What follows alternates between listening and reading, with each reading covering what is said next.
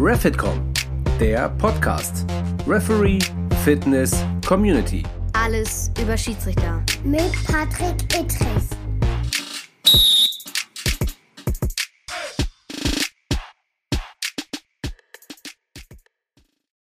Einen wunderschönen guten Abend, gute Nacht, guten Morgen, je nachdem, wann ihr bei uns zuhört.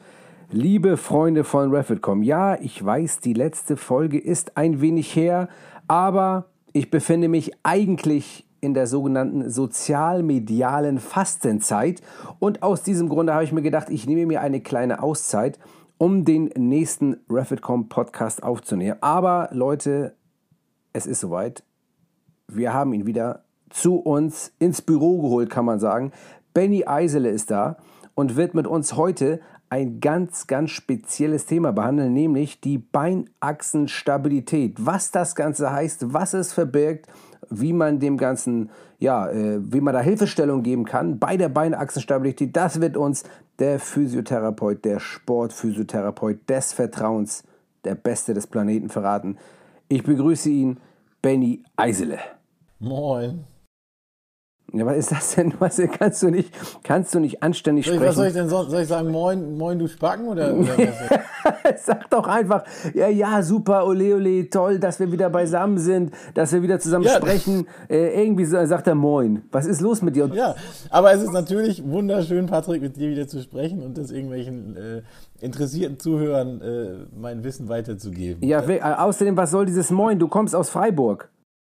Ja, ich bin halt, ich habe mich integriert hier im Norden. Ich lebe ja in Schleswig-Holstein im echten Norden, also muss ich, kann ich doch Moin sagen, oder? Ja, ist ja gut. Okay, ah, hast du natürlich recht, aber dann muss da wenigstens ein bisschen mehr Dampf, äh, also ein bisschen, ein bisschen Power, nicht so Moin. Was ist denn das? Ja, ja. Aber so, so sind die Leute hier. Da sagt man halt Moin und alles anderes Gesabbel.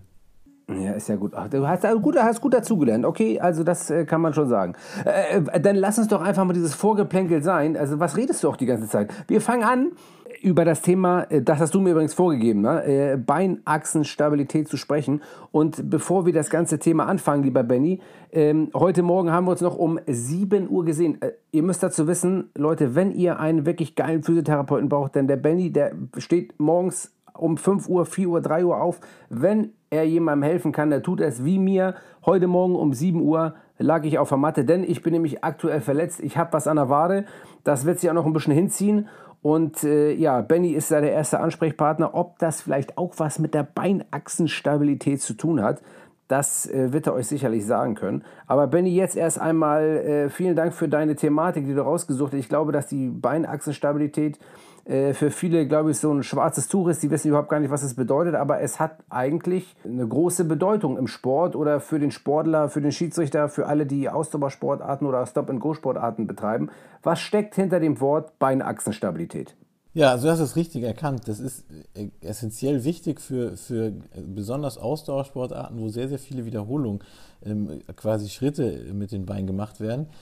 Beinachsenstabilität, das andere Wort quasi, das bedeutet, dass wir unsere Gelenke beim Laufen und auch beim Springen halt in, in einem guten in einem, in einem, guten Alignment, wie man auf Englisch sagt, halt übereinander platzieren. Also dass die, wenn man dann eine Linie ziehen würde von dem Hüftgelenk runter zum Kniegelenk und dann ins Sprunggelenk, dann kann man das auch noch weiterziehen bis zum zweiten C, dann sollte das alles auf einer Achse liegen. Und die Beinachseninstabilität, die ja, das, da ist eben diese Achse nicht stabil und man weicht ab irgendwo. Und ähm, das kann dann eben zu Überbelastungsbeschwerden an Gelenken oder an Muskeln führen. Typischerweise tritt das eben immer oder wenn dann im Fuß oder aber im Knie auf, weil das ja muskulär und bandgeführte Gelenke sind. Und ähm, da wollen wir gleich ein bisschen drauf eingehen. Da wollen wir drauf eingehen. Vielleicht solltest du mal einen Schluck Wasser beiseite stellen, weil dein ganzes Geräusper, das ist ja widerlich. Ne, also, ne, so. Äh, aber, aber danke. Also jetzt, ich weiß nicht, entweder ich habe nicht richtig zugehört, aber hast du jetzt eigentlich gesagt, was genau Beinachsenstabilität ist? Also hast du gesagt, ne? Das habe ich gesagt, ich habe das noch nicht auf die Gelenke bezogen, das kann ich jetzt ja aber machen. Ja, das kannst du gleich machen, aber mich würde wirklich interessieren, äh, bevor du jetzt weiter erzählst, äh, du hast ja auch von der, äh, logischerweise, wenn ich eine Beinachsenstabilität habe, habe ich auch eine Instabilität und äh, die haben, glaube ich, viele und merken es nicht und sind ständig verletzt und müssen eigentlich an ihrer Beinachseninstabilität arbeiten. Äh, und da willst du sicherlich gleich was zu sagen, oder? Absolut, genau. Also ich kann das ja mal ähm, am Beispiel, am ganz typischen Beispiel beschreiben, X-Beine. Ne? Das kennt jeder und das tritt halt gehäuft bei, bei Frauen oder bei, bei pubertierenden Mädchen vor allem auf, dass die, wenn sie gehen, die Knie, dass sie nach innen zeigen, ne, zusammen und dass sie da eben nicht ähm, fähig sind, in dem Moment, in dem sie Gewicht auf ihr Bein belasten, das Knie gerade zu machen und gerade zu halten vor allem. Und ähm, dann kommt es da natürlich zu, zu einer Mehrbelastung auf der inneren oder auf der äußeren, in dem Fall auf der äußeren Seite des Kniegelenks, zu Mehrbelastung im Gelenk und es kommt zu vermehrter Spannung auf der innenliegenden Muskulatur, Adduktoren und äh, innere vordere Oberschenkelmuskulatur. Das ist so die wahrscheinlich die typischste Art oder ähm, die typischste Beinachseninstabilität, diese X-Gelenkstellung im Kniegelenk. Und ähm, das Ganze, das kann dann verschiedene Ursachen haben. Das kann diese Ursache für diese Knieinstabilität kann im Fuß liegen, das kann aber auch an zu schwacher Hüftmuskulatur liegen. Selten oder eigentlich nie am Hüftgelenk, weil das Hüftgelenk sehr, sehr gut knöchern fixiert ist. Ne? Da ist eine große Gelenkpfanne, die den Gelenkkopf hält und das kommt da eigentlich selten zu Instabilitäten. Aber eben im Fuß, äh, das ist in unserer Gesellschaft weit verbreitet, eben wenn man Knick- oder Plattfuß hat oder einen Senkfuß, Spreizfuß, ähm, dann knickt das Fußgewölbe ab und dann dreht sich eben auch der Unterschenkel nach innen und das begünstigt dann eben auch diese X-Beinstellung im, im Knie. Und ähm, so differenziert man dann ein bisschen zwischen einer, einer, Instabilität im Fuß und einer daraus resultierenden Beinachseninstabilität oder aber, wenn eben die Hüftaußenrotatoren zu schwach sind, dann dreht eben das Bein auch nach innen. Dann kann der Fuß zwar ganz gut stabil sein, aber das kommt von oben, ist da nicht genug Gegenhalt und dann dreht sich das Bein wieder nach innen, hat wieder so eine X-Beinstellung. Ja, und das hat dann eben irgendwann Folgen. Ne? Äh, auf die Folgen, äh, da werden wir gleich noch eingehen, beziehungsweise wie man die, äh, wie man das verhindern kann, dass es dazu kommt. Aber jetzt noch mal eine Frage: Beinachsenstabilität in Bezug auf, hast du gesagt, die Hüfte ist knöchern. Das heißt, sie ist ja wie so eine, wie so eine Pfanne im Gelenk, die ist fest verankert, aber drumherum haben wir ja Muskulatur. Wir haben ja die ganzen äh, Po-Muskeln, die Gluten, äh, die auch und, und ja, die, die runtergehen, dann haben wir ja auf der Seite diesen großen, diesen großen, den großen Muskel, der äh, bis ins Knie runtergeht. Jetzt sag mal, hilf mir nochmal auf die Sprünge bitte. Tractus iliotibialis. Ja, genau. IT-Band, der gehört da gar nicht so dazu, der ist aber auch wichtig für die Statik vom Bein. Ja. Also der hat aber mit der Beinachsenstabilität nichts zu tun, ist das richtig? Ja, nicht per se. Also ne, die, die, von, wenn man von der Hüfte, von der Hüfte spricht und da die stabilisierende Muskulatur nimmt, dann ist das in der Regel wirklich die Gluteal, die, die Gesäßmuskulatur mit dem großen und dem kleinen bzw. mittleren Gesäßmuskel. Ah, okay, alles klar. Ja, siehst du, da habe ich jetzt wieder was gelernt, weil ich hätte jetzt gedacht, nämlich, dass der gerade ähm, ähm, hat man ja dieses, dieses Runners Knee, um jetzt mal ganz kurz einen kleinen Bogen zu schlagen. Da wollen wir eventuell mal noch äh, mit zwei Ärzten des Vertrauens äh, uns darüber unterhalten, wie man das verhindern oder verbessern oder äh, grundsätzlich vermeiden kann. Dieses Runners Knee, das ist ähm, äh, Tractus iliotibialis Syndrom. Ist das richtig ausgesprochen? Das ist richtig.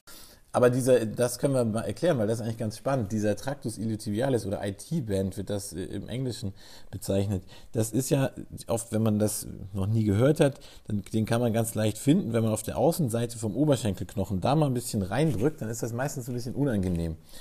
Und ähm, die, das ist eigentlich so eine Bandstruktur, die von der Hüfte oben kommt und die eben übers Knie zieht ähm, bis, bis an das, ans Wadenbein. Und der ist eigentlich dafür da, dass der Oberschenkel nicht durchbricht, wenn wir auf einem Bein stehen. Das kannst du dir vorstellen, das könnt ihr euch auch vorstellen, wenn man das Bein, auf dem man steht, mit einem Baukran vergleicht. Ne? Dann ist das Bein ist der Kran und das Becken oben ist der Ausleger. Und in dem Moment, wo du auf einem Bein stehst, hängt an dem Ausleger ja das andere Bein. Und wenn dieses IT-Band nicht da wäre, dann würde der Oberschenkelknochen durchbrechen wie ein Kran auch. Der hat auf der anderen Seite eben auch ein Stahlseil oder Gewichte. Und das ist die Aufgabe von diesem Tractus iliotibialis. Ja, das ist ja unfassbar. Äh, ja, das ist wirklich, also bei mir, ich habe ja zwei Kräne im Körper, ne? Also wenn man das mal ganz genau betrachtet. Das ne? ist richtig, ja. Ja. Oh Gott. Ja, nun, was willst du machen? Also, ja, ist egal. Ähm, sag mir mal, aber die, die, der Iliotibialis, äh, das Band, ist das, das ist doch im Endeffekt, das ist doch rechts, ist doch so eine Sehnen- oder Muskelplatte, wie sie fast genannt wird, oder? Also ist das letztendlich, also äh, läuft das Band da, da drin äh, längst oder ist letztendlich diese Sehnenplatte auch als das, äh, als das, als der Traktus zu bezeichnen, oder? Oder also was, äh, wir haben hier einmal das Band und einmal den Traktus, oder, oder kannst du das einmal ganz kurz erklären? Ja, ja, also der, der Traktus, das ist, das ist das Band, ne? Und der Traktus ist eigentlich eine Verlängerung von einem kleinen Muskel oben in der Hüfte. Und der ist nur relativ klein und von dem aus, der strahlt in dieses Band ein, was diese, das ist so eine Bandsehnengeschichte, so eine relativ derbe Struktur. Und das ist das, was man da fühlt. Ja, okay, alles klar. Aber ich glaube, äh, Runners Knee, Tractus äh, Tobialis Syndrom, das werden wir noch mal separat behandeln, ähm, denn es geht ja hier hauptsächlich heute ähm, um die Beinachse. Und jetzt haben wir halt das Problem, du hast es schon bezeichnet, wir haben zum Beispiel äh, vermehrt bei Frauen, äh, ne, jetzt, ich will jetzt keine, keine, ich will nichts aufmachen hier, ne, also, äh, aber es ist nun mal so. Das ist nun mal so. Äh, gerade sozusagen dieses X-Bein bei Frauen zum Beispiel häufig ein Problem ist. Ich sehe das zum Beispiel auch gerade auch bei meiner Frau. Ich nehme sie gerne mal mit, wenn die Fahrrad fährt. Ich habe das letztens beobachtet. Beim Fahrradfahren immer bei einer Bewegung beim Radfahren Vielleicht achtet man da auch mal selber drauf. Jeder, der läuft oder der Rad fährt vielleicht, dass bei der Bewegung, wenn du das Bein nach oben schwenkst, dass das Knie nach innen klappt. Genau, ja. Und wenn du runterdrückst, dann, dann kann das genauso passieren. Dann ist das noch schlimmer eigentlich. Aber wenn man äh, speziell oder gezielt darauf achtet, dann kann man das verhindern. Ja. Aber man muss immer wieder darauf achten. Das heißt, also der Körper macht was von alleine, was er jahrelang gelernt hat, was aber nicht gut ist. Ist das nicht aber auch dann, äh, wenn der Vastus medialis, also dieser inne, innenliegende Oberschenkelmuskel zu schwach ist, oder ist das nur ein Grund vielleicht? Genau, das ist ein Grund, ja. Der, den selber, den kann man isoliert ja ganz schlecht trainieren. Also das ist immer eine Kombination und meistens ist es auch eine Kombination aus Fußfehlstellung und Hüftaußenrotationsschwäche. Ne? Und dann spielt da auch dieser Vastus medialis, also der vordere innenliegende Oberschenkelmuskel, der spielt da halt auch mit. Und das ist ja nie schwarz oder weiß, sondern es ist immer eigentlich ein Zusammenspiel von diesen Komponenten. Bei dem einen ist vielleicht der Fuß ausgeprägter in der Instabilität und begünstigt mehr dass das Knie äh, schlecht belastet wird und beim anderen ist es aber halt mehrheitlich eine Glutealschwäche. Aber es ist meistens immer von beidem oder von allen drei Bestandteilen was dabei. Okay, ähm, jetzt, ähm, wenn wir das jetzt mal aufbauend äh, versuchen zu behandeln, das Thema. Jetzt haben wir diese Beinachsenstabilität. Zunächst einmal gehen wir davon aus, sie kann jeder haben. Der normal trainierte Sportler, Sportlerin, der normale Mensch, jeder kann eine Beinachsenstabilität, äh, Instabilität haben, obwohl er gut trainiert ist oder gar nicht trainiert hat, richtig? Ja. Wobei, wobei es da schon wirklich ähm, Typen gibt, die das vermehrt haben oder die das eben weniger haben. Also die, diese X-Beinstellung oder auf schlau und auf medizinisch heißt das Valgus-Instabilität, das haben tatsächlich vermehrt Frauen und überwiegend bei den Frauen pubertierende jugendliche Mädchen, ähm, die dann auch oft halt so eine Bandlaxazität haben, also eine Bandschwäche, die eh schon sehr beweglich und, und bewegliche Gelenke haben. Die haben das schon überwiegend. Ne? Und ähm, bei den Männern ist es eher so, die haben dann eher nicht das X-Bein, sondern eher das O-Bein. Besonders wenn man jetzt, wenn man sich alte Fußballer anguckt oder sowas, da geht das Bein eher nach außen weg. Litti, Litti. Ne? Wer? Litti, Litbarski. Ja, zum Beispiel. Genau, gutes Beispiel. Genau. Ja. Das wäre das Gegenteil, aber das ist tatsächlich wesentlich seltener. Und diese, diese funktionelle Instabilität im Knie nach innen, das gibt es aber genauso auch bei Männern und oft halt dann aber oft Männer, die nicht besonders gut trainiert sind. Und äh, die das, da ist das nicht so extrem wie jetzt bei einem pubertierenden Mädchen, aber die haben das eben auch. Und das kann, da muss man noch nicht mal Sport machen, dass das Probleme machen kann, ne? Okay, es muss aber auch nicht zwingend Probleme machen, oder? Das muss nicht zwingend Probleme machen, aber das macht schon ziemlich oft Probleme, doch, ja. Also über eine gewisse Zeit, ne? Wenn du, ähm, wenn, wenn, du natürlich. Also das macht.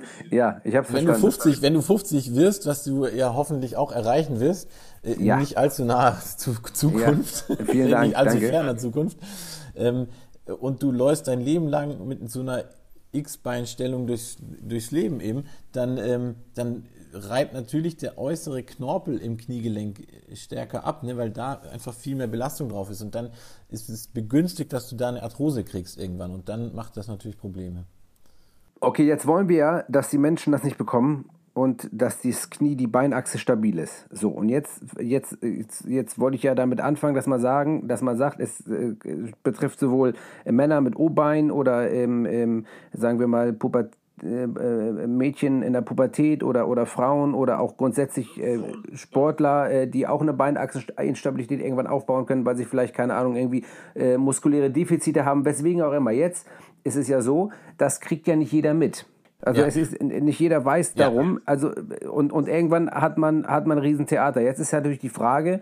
Äh, wir versuchen ja hier mit unserem Podcast natürlich auf Schiedsrichter, auf Sportler, auf Ausdauersportler ähm, äh, abzuzielen. Aber natürlich jeder, der zuhört, fragt sich natürlich: Okay, Beinachseninstabilität. Oh, habe ich noch nie gehört. Sollte ich mal kontrollieren lassen? Wer kontrolliert das und wer kann einem da zunächst erste Hilfe leisten?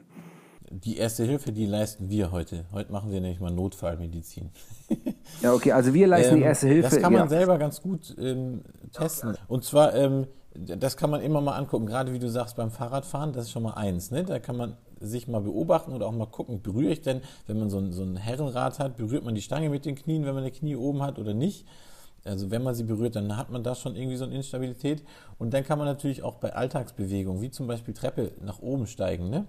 Da kann man mal drauf gucken, was macht denn, wenn ich so auf mein Bein runter gucke, was macht das Knie?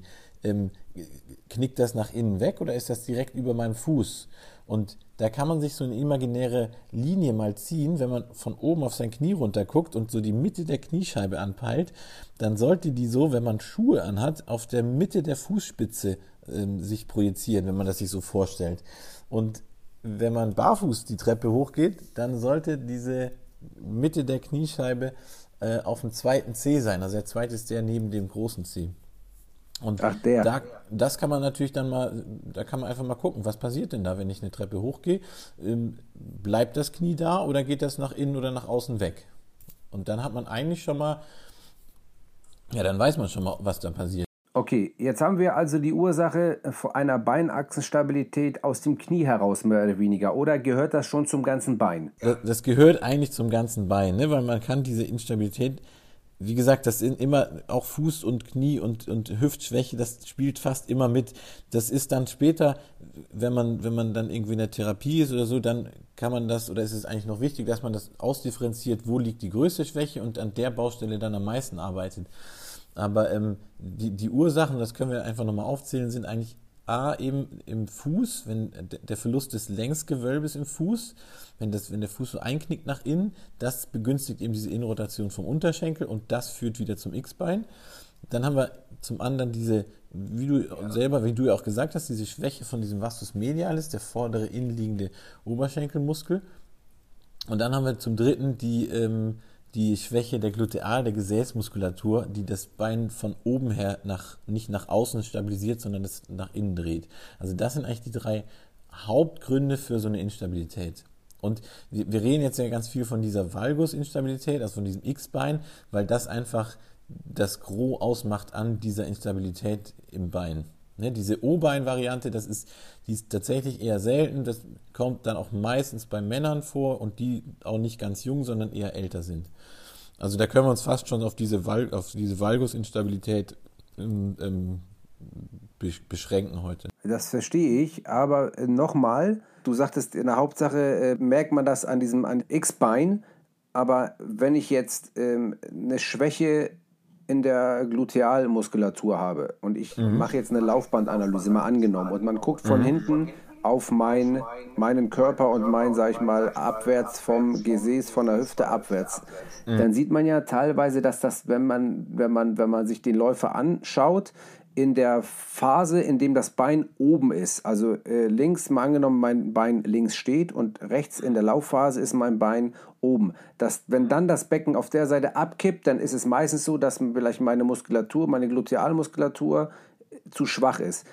Ist das auch schon dann wichtig für die Beinachsenstabilität oder hat das einfach nur was ähm, äh, mit einer Schwäche in der Glutealmuskulatur zu tun, damit mein Hüftbecken nicht abkippt, damit ich eine stabile Rumpfmuskulatur habe? Oder spielt das alles mit zusammen?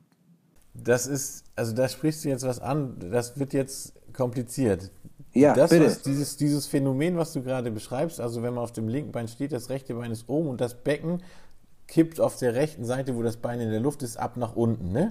Ja. Das nennt man ein Trendelenburg-Hinken. Also das war ein Dr. Professor Trendelenburg, also ich weiß nicht, ob er Professor war, aber es war ein Mediziner, der hat das zum ersten Mal entdeckt. Und das ist tatsächlich eine Glutealschwäche.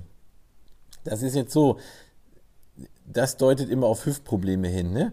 Aber es kann durchaus sein, dass du einen Trendelenburg-Hinken hast, aber eine gerade Beinachse. Ah. Und es kann auch sein, dass, dass, dass du aufgrund von einer ähm, Gesäßschwäche eine, eine Valgusinstabilität im Kniegelenk hast, aber kein Trendelenburg-Hinken. Also das muss nicht zusammenhängen. Okay. Die Beinachseninstabilität auf dem Laufband sieht man dann immer in der Standbeinphase, wenn du von hinten das anguckst und äh, du setzt dein Bein auf und dann, das ist so die Initialkontaktphase und dann übernimmt man das Gewicht auf den Fuß, dann kommt die Mid-Stand-Phase heißt das und wenn da, wo das volle Gewicht auf dem Bein steht und quasi das Spielbein das Standbein überholt, dann knickt das Knie nach innen. Okay.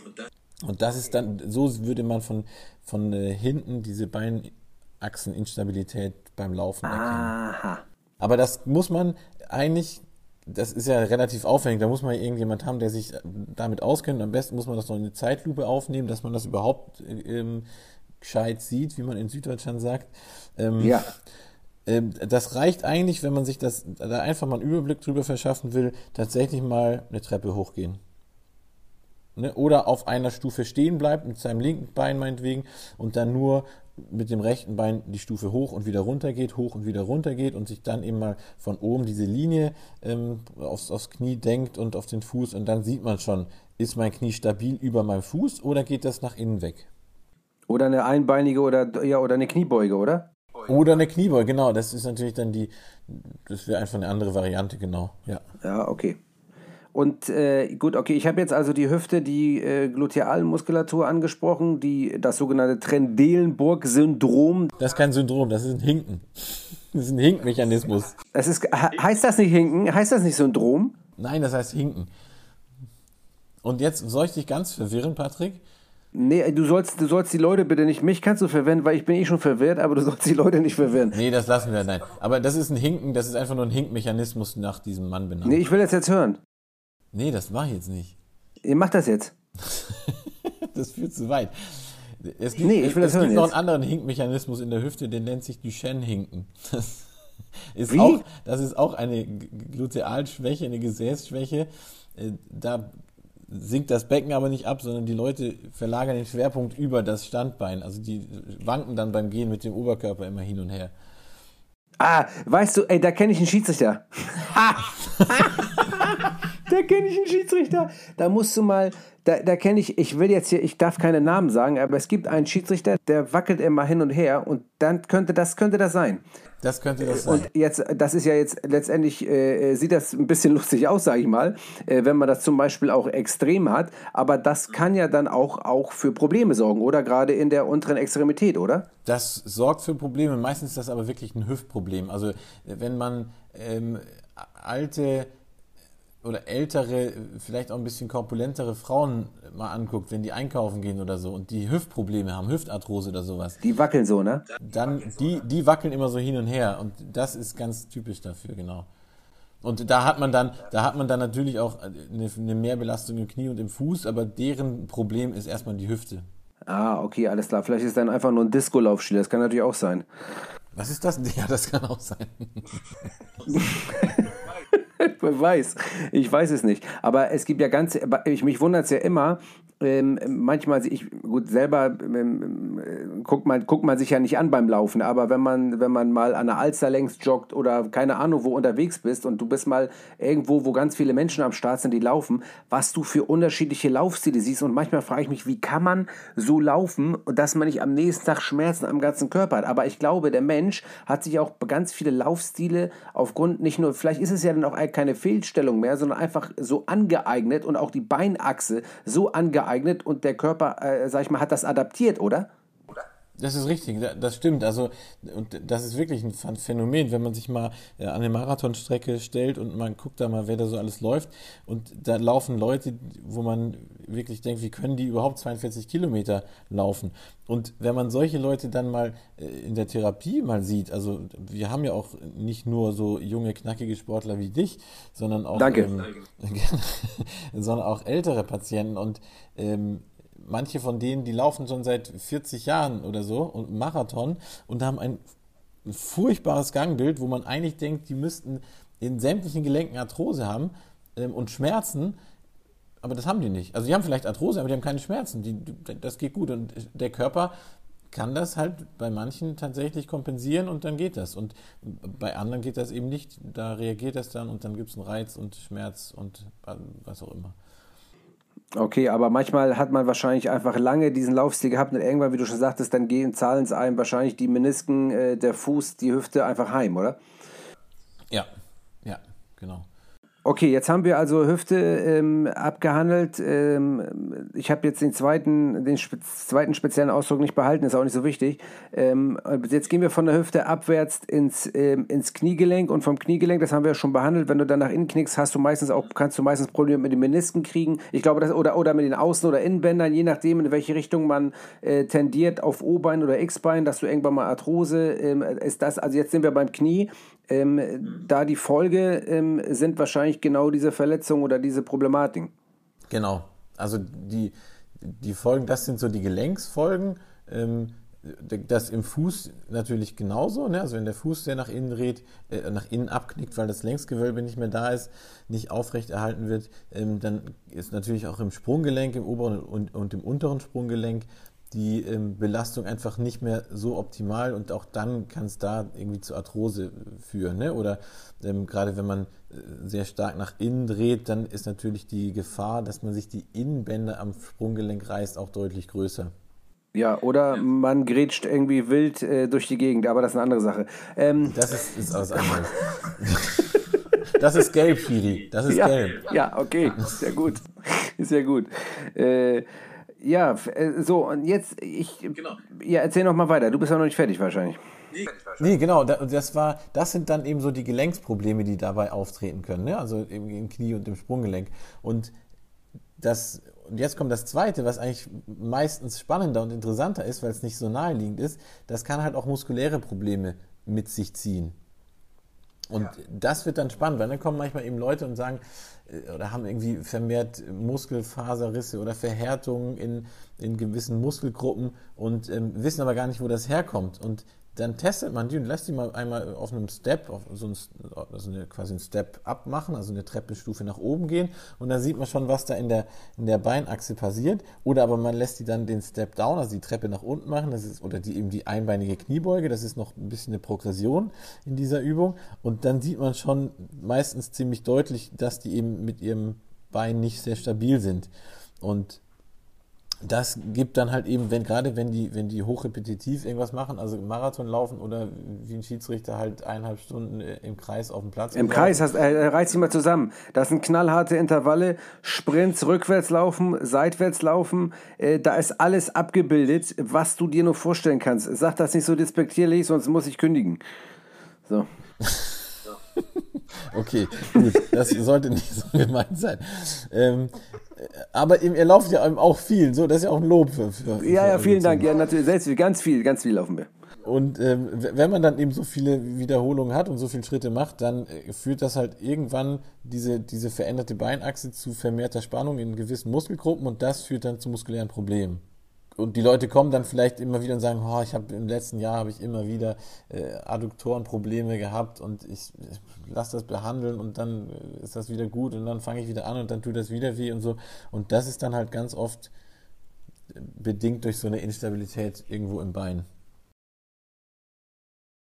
Jetzt muss ich mal eine Frage stellen ähm, äh, in Bezug auf meine Person. Ja, ich weiß, wir wollen jetzt keine Dienstgeheimnisse ausplaudern, aber ähm, ich habe ja auch immer mal wieder muskuläre Defizite. Aber meine Beinachse ist stabil eigentlich. Deine Beinachse ist tatsächlich relativ stabil, das ist richtig. Wenn ich das äh, so erzählen darf. Du darfst alles erzählen, was du willst. Ich bin ja gläsern. Ich bin gläsern. Du bist gläsern.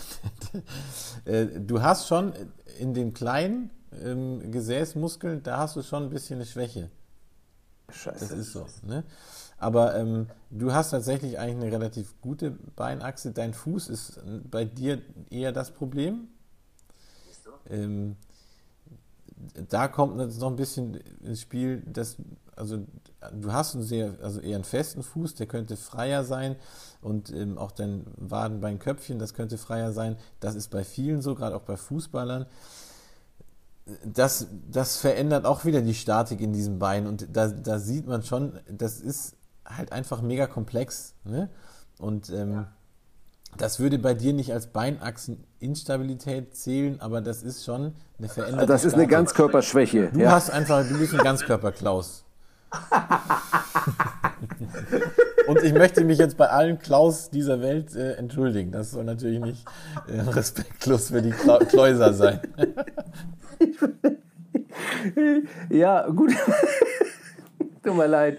Ist das sensationell. Ja, aber, ja, aber was soll ich denn auch machen? Ich meine, es ist einfach so, es ist ja auch wichtig, weil wir wollen ja auch, es hören ja viele Schiedsrichter auch viele, wahrscheinlich viele, viele, viele, ich weiß, es, es hören, hören sich auch ein paar Bundesliga-Schiedsrichter an, es hören sich auch ein paar äh, Schiedsrichter aus dem Profibereich an und es haben ja viele auch Probleme, gerade muskuläre Probleme. Immer mal wieder kommen wir zu Muskelfaserrissen, zu Oberschenkelzerrungen, äh, äh also Zerrungen, äh, Komplettzerrungen in den, in den, in den äh, unteren Extremitäten, zu sehen, ein, Anrissen, was auch immer. Und alle fragen sich, Alter, das gibt's doch nicht, wie, wo kommt das her, wie kann das sein, was passiert da nur? Und das sind natürlich alles Sachen, die natürlich auch jeden Einzelnen immer wieder belasten, gerade auch, auch sag ich mal, jemand, der mit sein Geld verdient, ähm, der sucht sich dann natürlich auch immer wieder Hilfe, auch professionelle Hilfe und geht, äh, geht mit sich auch, sag ich mal, hart ins Gericht und versucht immer was rauszuholen, aber manchmal findet man auch nicht immer so eine eine Lösung, weil genau wie du es sagtest, das Ganze ist komplex. Dann weißt du nicht, kommt es vielleicht aus dem Knie, kommt es aus dem Fuß, kommt es aus der, dann äh, hast du vielleicht ein Problem ausgemerzt, tritt das nächste auf und äh, das ist in der Tat, glaube ich, einfach auch so ein, so ein Komplex, der, also ich meine, so eine Komplexität, nicht ein Komplex habe ich wahrscheinlich auch, aber eine Komplexität, die, ähm, äh, die, die der Körper wahrscheinlich auch je älter man wird, äh, mit sich bringt. Aber was ich damit nur sagen will, ähm, die Beinachsenstabilität ist gut und die brauchst du, aber sie ist nicht elementar oder sie ist bei vielen auch nicht immer die Hauptursache.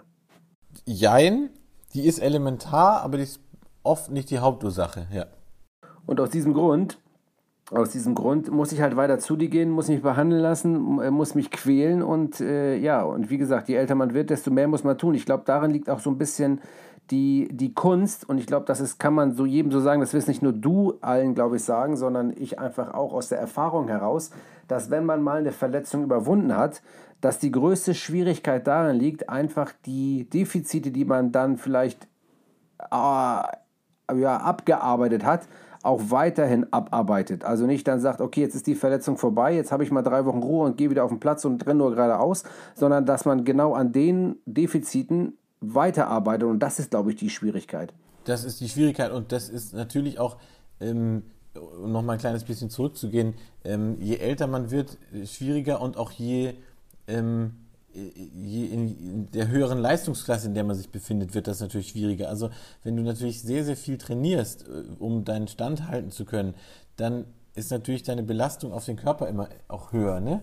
Jemand, der zweimal in der Woche trainiert, der hat, der kann vielleicht mit seiner Instabilität, in, in welchem Gelenk auch immer, ganz gut äh, leben und das, das kann der Körper kompensieren. Aber wenn der dann vielleicht aufsteigt in, in eine Profiliga und dann muss er vielleicht fünfmal die Woche trainieren und ein Spiel machen, dann ist natürlich die Belastung viel, viel höher. Und dann kommen solche Sachen oft zur Erscheinung und oder zum Vorschein, die vorher gar keine Rolle gespielt haben.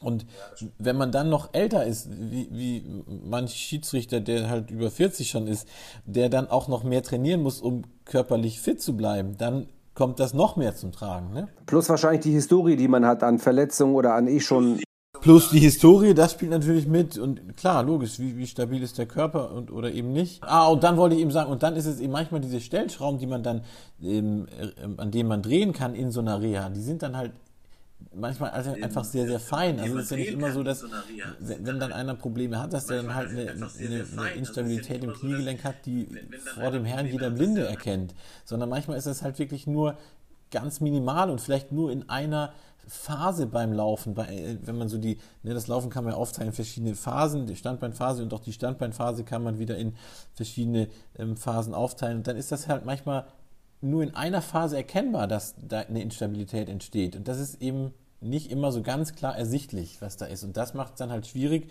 auch das zu korrigieren. Und ähm, äh, apropos korrigieren, wenn du äh, eine Beinachsen oder eine Fehlstellung irgendwo hast und du willst das ausgleichen, dann und du willst das irgendwann mal automatisieren, dass du nicht immer dran denken musst, dann braucht man ungefähr, und da darf man mich jetzt nicht ganz festnageln, aber dann 30.000 Wiederholungen am Stück eigentlich, bis das automatisiert ist. Und das ist natürlich richtig viel. Ja, das heißt, man kann nicht nur einmal die Woche in die Muckibude gehen, äh, äh sondern du musst halt irgendwie wie hat mal ein ganz erfahrener Physiotherapeut gesagt, mit dem ich in der Reha 2012 nach meinem Kreuzbandriss trainiert habe, hat gesagt, die, die im Dunkeln im Keller für sich trainieren, die sind die, die am Ende die fittesten sind. So sieht es nämlich aus. Weißt du, was ich damit sagen will? Nee, ne? Du bist es nicht. Nee, ich bin es nicht. Ich habe zwar einen Keller. Doch, doch, doch. Naja, gut, nicht ganz. Doch, doch, da, du, doch das, darf, das ist schon, du trainierst schon. Aber es nützt trotzdem nichts. Ähm, ja, und jetzt ähm, haben wir hier letztendlich die ganzen Defizite aufgearbeitet. Und nun, was passiert in der Physio, in der Reha? Was, was macht ihr, um, sag ich mal, dieser Beinachsenstabilität oder dieser Problematiken grundsätzlich ähm, vorzubeugen oder sie zu dezimieren? Was macht ihr da? Oder was macht man da? Ja, also genau, vorbeugend das ist eigentlich auch ein ganz gutes Stichwort. Also wenn wir irgendwie Sportler, wenn Sportler zu uns kommen, dann machen wir oft halt auch so Eingangsuntersuchungen und dann machen wir auch gewisse Tests, wo man gucken kann, hat der überhaupt irgendwo Instabilitäten, ja oder nein. Und wenn er die hat, auch ohne Probleme kann man das schon daran arbeiten. Und äh, wenn er halt Probleme hat, dann sind es eigentlich die gleichen Übungen und Sachen, die man dann macht, um das auch wieder zu beheben. Und da dreht man auch immer an allen Stellschrauben, nicht nur an einer. Also angenommen, man findet raus, ähm, der, der kommt jetzt an und der hat ähm, eine, eine ganz, ein ganz schlechtes Fußlängsgewölbe und der, der deswegen auch eine, eine Fehlbelastung im Knie, dann arbeitet man nicht nur am Fuß, sondern dann auch die ganze Kette wieder mit. Also man guckt wieder, dass die Gesäßmuskulatur gut funktioniert und, und, und. und ähm, aber angefangen am Fuß ist es tatsächlich so, dass man da ganz gut trainieren kann. Also die Fuß, die Zehenbeugemuskulatur, die kann man gut trainieren. Und ähm, wenn die kräftig genug ist, dann richtet die dieses Fußlängsgewölbe auch schon wieder ein bisschen besser auf. Das geht nur bedingt, je älter man ist, weil wenn man 20 Jahre mit einem eingesunkenen Fußlängsgewölbe durch die Gegend läuft, also mit einem Plattfuß, dann, ähm, dann dann passen sich natürlich die, die Knochen und beziehungsweise hauptsächlich auch die Bänder daran an und der Fuß hat dann einfach diese Stellung. Aber funktionell, also in Bewegung kann man das schon mit mehr Spannung in den Fuß oder in den Zehenbeugern ähm, ein bisschen korrigieren. Also das Greifen der Zehen sozusagen. Das ist schon mal so das Erste, mit dem man anfangen kann. Und dann ist es auch immer so eine Kombination aus Fuß und Knie ähm, während den Übungen. Also dass man zum Beispiel, das ist dann, das nennt sich dann Spiraldynamik, ähm, also man versucht den Fuß äh, in eine, in eine, Position zu bringen, dass man den gerade und gleichmäßig belastet hat und aber gleichzeitig dann auch das Knie quasi nach außen dreht, dann hat man so einen Verschraubeffekt quasi in, in der, im Unterschenkel und im Fuß und ähm, kann dadurch dann schon mal ähm, einfach wieder ein Gefühl und eine, eine Propriozeption, also eine, eine, Anbahnung von einer richtigen Stellung ähm, machen. Also man könnte sozusagen, also man, ich sage zu oft sozusagen, ähm, man könnte den, äh, den Fuß, wenn man sich auf den Fuß konzentriert und auf den Fuß steht, ähm, müsste man sich überlegen oder man denkt sich, man steht auf dem Großzehenballen, man steht auf dem Kleinzeh und auf der Ferse und drückt die in den Boden rein, dass man gleichmäßig steht. So was ist damit gemeint? Ein Streber, ja. Ja, meine ich doch. Ja, was soll ich da machen? Du bist ein Streber. Das ist, ja, das macht man deswegen halt, weil wenn ich jetzt zu jemandem sage, pass auf, du musst dein Knie nach außen drehen, damit deine Beinachse gerade ist, dann passiert eben oft das, dass der Großzeh oder das Großzehengrundgelenk, dass das dann sich vom Boden ein bisschen abhebt. Das kann ja jeder mal probieren. Man stellt sich hin auf zwei Beine und dreht mal beide Knie übertrieben nach außen und dann hebt eben dieser Großzehenballen, der hebt ab vom Boden. Und das ist eben dieses Spiraldynamik-Konzept, dass man eben sagt, man hat diese drei Pfeiler auf dem im Fuß, also eben Kleinzehenballen, Großzehenballen und die Ferse. Und die drei Punkte müssen ganz gleichmäßig das Gewicht tragen, wenn man steht. Und dann muss man probieren, sein Knie mal nach außen zu drehen. Und äh, jeder, der das mal probiert, der merkt, dass es gar nicht so ohne, da, ohne dass dieser Großzehenballen abhebt. Und genau das ähm, kann man dann eben schulen. Und dann, wenn man das mal begriffen hat und diese Spannung mal ähm, verstanden hat, und dann kann man die halt bei allen Übungen, jetzt mal vom Laufen abgesehen, halt anwenden. Also wenn ich eine Kniebeuge mache oder eine Einbeinkniebeuge oder ein Step Up, ein Step Down oder eine Standwaage, was auch immer, wenn ich die Spannung ähm, da anwenden kann, dann habe ich eigentlich schon automatisch eine gute Beinachse, ohne dass ich jetzt meine Hüftaußenrotatoren ähm, kräftige, die den Effekt noch begünstigen. Das war viel jetzt, ne? Nee, das war, das war viel, aber das war, finde ich, deutlich und gut erklärt. Und jetzt kommt mein Punkt noch dazu. Und wenn man das Ganze dann automatisieren will, dann muss man mindestens 30.000 Mal das Ganze machen. Und äh, am besten ist aber nochmal 100.000 Mal, weil dann äh, funktioniert es von ganz alleine. Und das kann man dann halt auch beim Laufen eben einbauen. Also wenn man, das, dann fängt man nicht mit dem Laufen an, also man fängt mit, wie gesagt, Fuß an und dann bringt man das in Kombination mit dem Knie. Und ähm, wenn das gut läuft, dann versucht man dann eben auch noch die Außenrotation. Wie als Trockenübung oder wie? Ja, du kannst ja erstmal als, man kann ja erstmal als Übung quasi äh, Kräftigung der Zehenflexoren, äh, also der Zehenbeuger ähm, machen. Da kann man äh, verschiedene Übungen machen und ähm, dann fängt man gleichzeitig noch an, ähm, äh, diese, diese Wahrnehmung, diese Beinachsenwahrnehmung oder Spiraldynamikübungen zu machen. Ähm, und dann würde man aufbauen mit eben Kräftigung auch von der Hüfte her und vom, vom Oberschenkel. Und wenn das schon alles ganz gut funktioniert, dann würde man ins Laufen gehen oder beziehungsweise erstmal ins Springen und dann ins Laufen und dann eben beim Laufen darauf achten, wie man dann abrollt, eben auch wieder über diese drei Punkte das führt jetzt ein bisschen weit, das hier zu erklären, dass man das zu Hause ganz einfach nachmachen kann. Aber man könnte dann tatsächlich halt auf dem Laufband versuchen, beim Laufen sich äh, mal ähm, anzutrainieren, über diese drei Punkte abzurollen. Das kann man auch wieder verändern, weil man, es gibt ja Fersenläufer und Mittelfuß- und Vorfußläufer, das ist dann wieder, das wird es dann auch wieder kompliziert, aber generell wäre so der Weg. Ne? Man fängt am Fuß an, geht spiraldynamisch Fuß und Knie in Kombination, dann nimmt man die Hüfte mit dazu, also die Außenrotatoren und ähm, wenn das alles gut klappt, dann würde man ähm, am Laufstil arbeiten. Und zu guter Letzt gibt es ja auch noch äh, Hilfen die man äh, benutzen kann, um dem Ganzen entgegenzuwirken. Das ist richtig. Du meinst Einlagen. Richtig. Richtig.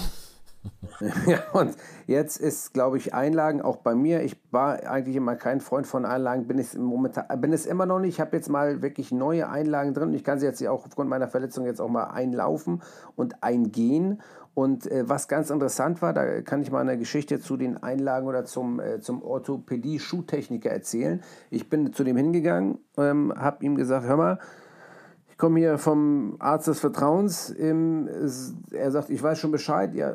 Und dann sagte er sofort zu mir, ohne dass ich ähm, irgendwas machen musste, zuerst, ja, knirsch mit den Zähnen, ne? Ja, sieht man. Ich sage, wie, wie, sieht man das? Ja, das sehe ich an deiner Körperhaltung. Ich sage, ach so, ähm, vielen Dank dafür. Das fand ich schon mal sehr interessant. Und dann sagte er, ja, und das zweite sehe ich auch schon. Jetzt kommt wieder das zweite. Du sagtest, ähm, ich glaube, du meintest, meintest natürlich, dass man die untere Extremität trainieren muss. Ähm, aber er sagte bei mir zum Beispiel, ähm, dass mein Oberkörper, ich habe ja so eine leichte vorgebeugte Stellung oft, ziehe mich zusammen nach innen.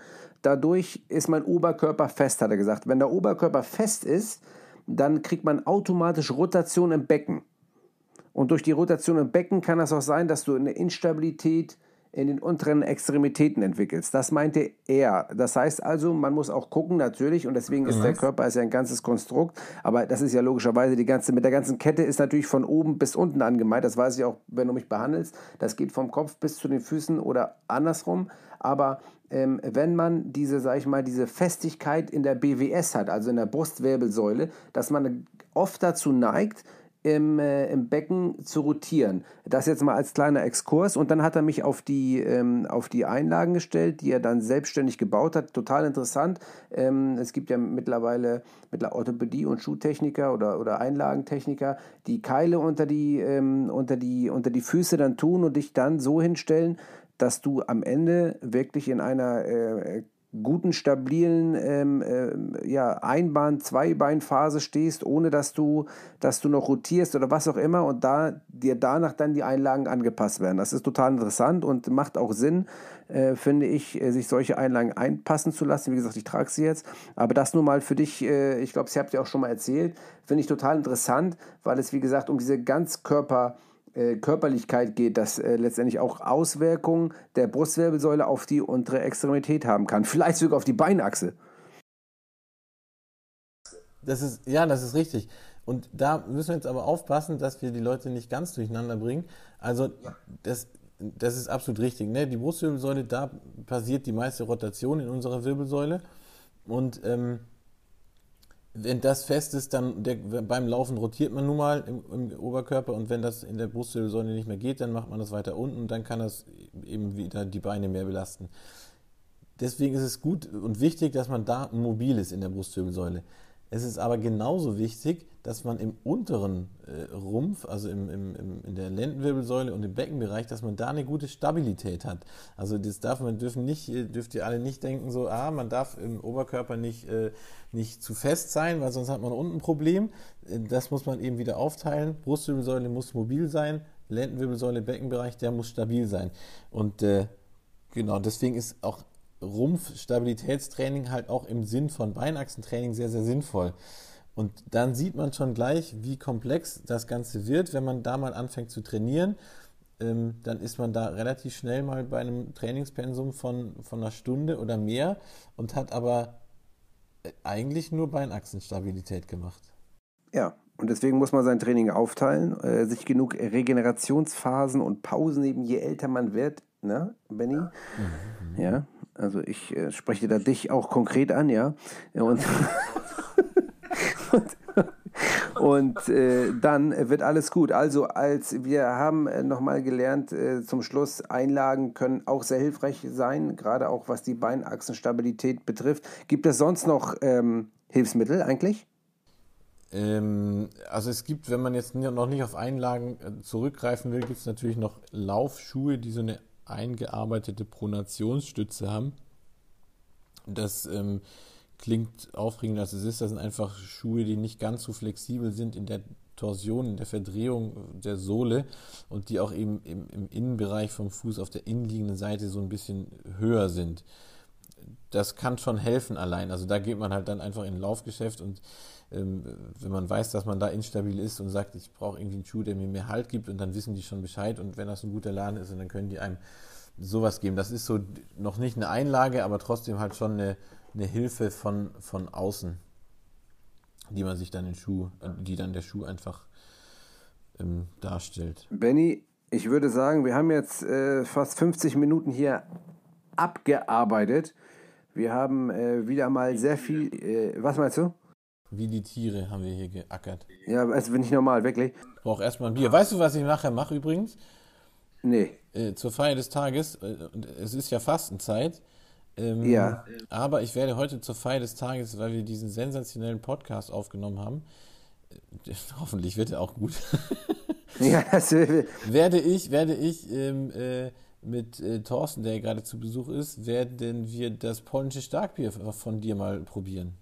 Oh, das ist gut. Äh, ihr müsst wissen, ich war äh, letzten äh, Sommer in, äh, in, meiner, in meiner eigentlichen, ja, eigentlichen kann man nicht sagen, nein, es ist ja nicht meine Heimat, ist äh, Hamburg und Deutschland, aber meine Eltern kommen ja aus Polen Und ähm, in Danzig äh, habe ich noch ganz viel Familie und da habe ich natürlich allen meinen Freunden, die vor allem auch stark am Glas sind, wie Benny, habe ich, hab ich, hab ich eine Dose Bier mitgebracht aus Polen. Schönes Starkbier. Wenn er das ausgetrunken hat, dann weiß er morgen nicht, äh, was los ist, aber er soll es probieren und äh, ich wünsche euch viel, viel äh, viel, viel Spaß und auf jeden Fall ähm, ja, einen guten Geschmack mit dem polnischen Bier. In diesem Sinne, Benny, vielen Dank für äh, wirklich äh, den äh, fast schon, wie soll man sagen, fachlich äh, sensationell aufgearbeiteten Podcast über die Beinachsenstabilität und sonst was uns noch eingefallen ist.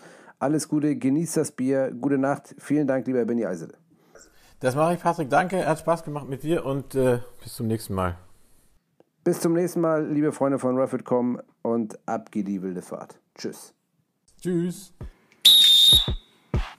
Rapid.com, der Podcast. Referee, Fitness, Community. Alles über Schiedsrichter. Mit Patrick Ittrich.